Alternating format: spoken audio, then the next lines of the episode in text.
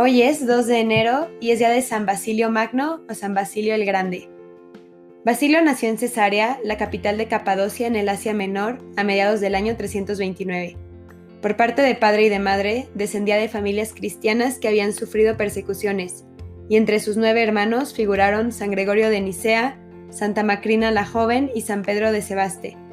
Su padre, San Basilio el Viejo, y su madre, Santa Emelia, poseían vastos terrenos y Basilio pasó su infancia en la casa del campo de su abuela, Santa Macrina, cuyo ejemplo y cuyas enseñanzas nunca olvidó.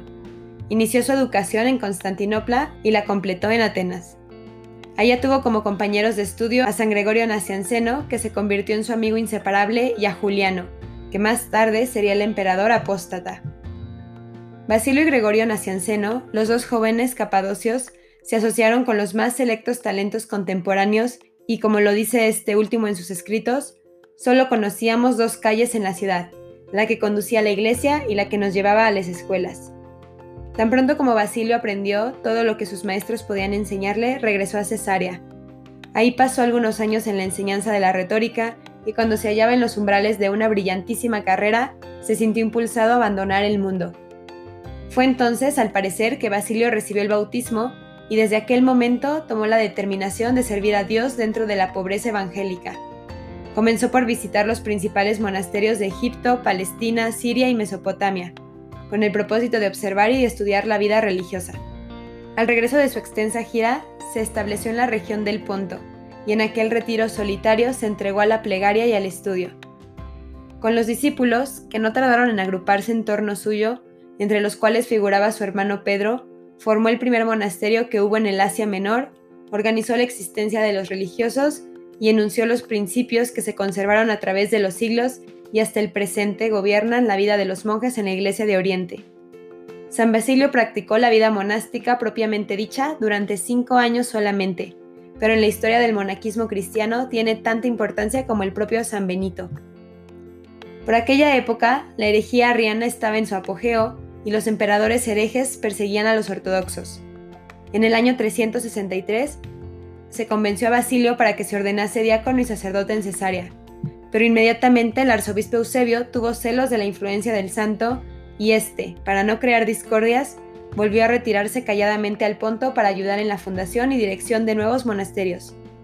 Sin embargo, Cesarea lo necesitaba y lo reclamó.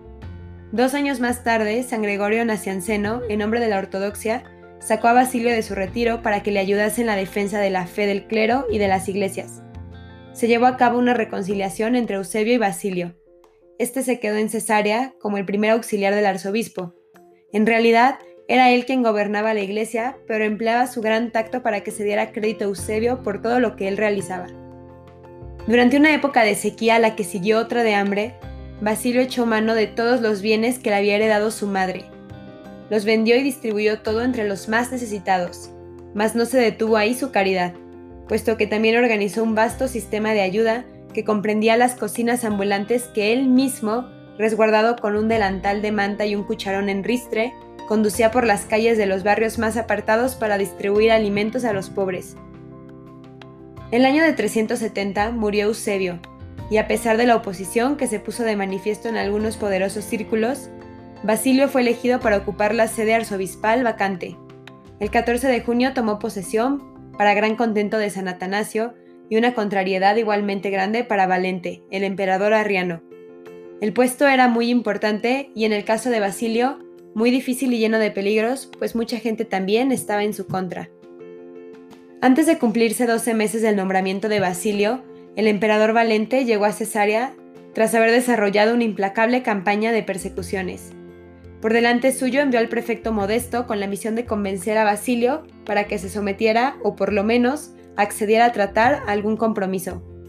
Varios habían renegado por miedo, pero nuestro santo le respondió, ¿Qué me vas a poder quitar si no tengo ni casas ni bienes, pues todo lo repartí entre los pobres? ¿Acaso me vas a atormentar? Es tan débil mi salud que no resistiré un día de tormento sin morir y no podrás seguir atormentándome.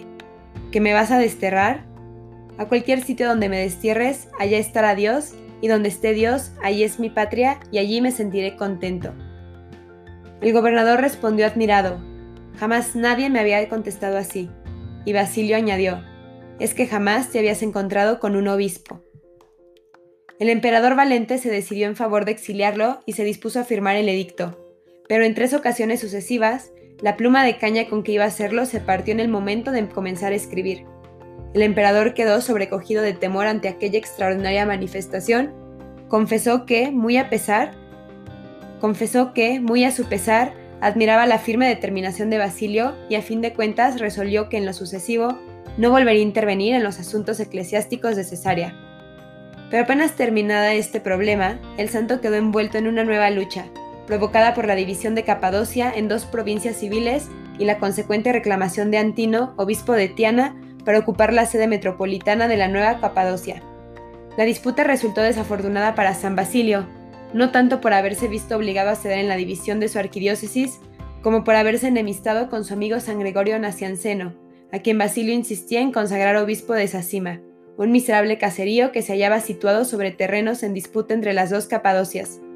Mientras el santo defendía así la iglesia de Cesarea de los ataques contra su fe y su jurisdicción, no dejaba de mostrar su celo acostumbrado en el cumplimiento de sus deberes pastorales. Hasta en los días ordinarios predicaba por la mañana y por la tarde a asambleas tan numerosas que él mismo las comparaba con el mar. Sus fieles adquirieron la costumbre de comulgar todos los domingos, miércoles, viernes y sábados. Entre las prácticas que Basilio había observado en sus viajes y que más tarde implantó en su sede, figuraban las reuniones en la iglesia antes del amanecer para cantar los salmos. Para beneficio de los enfermos pobres, estableció un hospital fuera de los muros de Cesarea, tan grande y bien acondicionado que San Gregorio Nacianceno lo describe como una ciudad nueva y con grandeza suficiente para ser reconocido como una de las maravillas del mundo. No tuvo tanto éxito en los esfuerzos que realizó en favor de las iglesias que se encontraban fuera de su provincia. La muerte de San Atanasio dejó a Basilio como único paladín de la ortodoxia en el Oriente y éste luchó con ejemplar tenacidad para merecer ese título por medio de constantes esfuerzos para fortalecer y unificar a todos los católicos que, sofocados por la tiranía arriana y descompuestos por los cismas y las disensiones entre sí, parecían estar a punto de extinguirse. Pero las propuestas del santo fueron mal recibidas y a sus desinteresados esfuerzos se respondió con malos entendimientos, malas interpretaciones y hasta acusaciones de ambición y de herejía. Incluso los llamados que hicieron él y sus amigos al Papa San Damaso y a los obispos occidentales para que interviniesen en los asuntos del Oriente y allanasen las dificultades, tropezaron con una casi absoluta indiferencia debido, según parece, a que ya corrían en Roma las calumnias respecto a su buena fe. Sin duda a causa de mis pecados, parece que estoy condenado al fracaso en todo cuanto emprendo, escribía San Basilio con un profundo desaliento. Sin embargo, el alivio no había de tardar desde un sector absolutamente inesperado. El 9 de agosto de 378, el emperador Valente recibió heridas mortales en la batalla de Adrianópolis y con el ascenso al trono de su sobrino Graciano, se puso fin al ascendiente del arrianismo en el oriente. Cuando las noticias de estos cambios llegaron a oídos de San Basilio, éste se encontraba en su lecho de muerte, pero de todas maneras le proporcionaron un gran consuelo en sus últimos momentos. Murió el 1 de enero del año 379, a la edad de 49 años, agotado por la austeridad en que había vivido, el trabajo incansable y una penosa enfermedad. Toda Cesarea quedó enlutada y sus habitantes lo lloraron como a un padre y a un protector. Los paganos, judíos y cristianos se unieron en el duelo. San Gregorio Nacianceno, arzobispo de Constantinopla, en el día del entierro, dijo, Basilio Santo nació entre santos.